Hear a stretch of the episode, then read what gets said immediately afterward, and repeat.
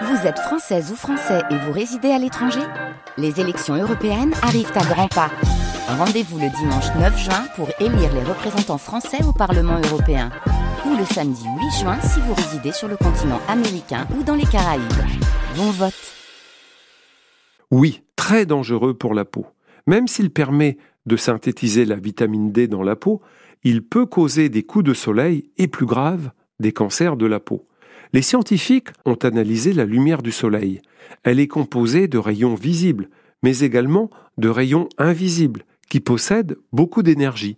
Ce sont les rayons ultraviolets qui traversent l'épiderme. Que se passe-t-il? Ils bousculent un peu tout sur leur passage. Sous leur effet, l'ADN se transforme, ce qui entraîne des risques d'erreur pour les protéines qui transcrivent et recopient le code génétique. Certaines de ces erreurs sont réparées par des enzymes, mais pas toujours.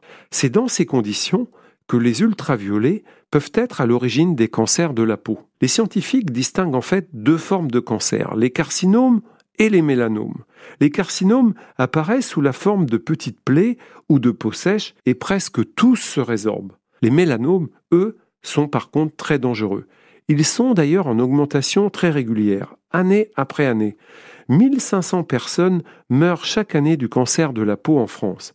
Et ce sont des grains de beauté de couleurs diverses dont la surface est irrégulière qui apparaissent sur les patients qui sont malades. Alors, que faire? Il faut éviter de trop s'exposer et de rentrer très bronzé des prochaines vacances. De plus, le soleil ne produit pas que des cancers, il accélère également le vieillissement de la peau en la rendant moins élastique. Alors, vous l'avez compris, protégez-vous du soleil.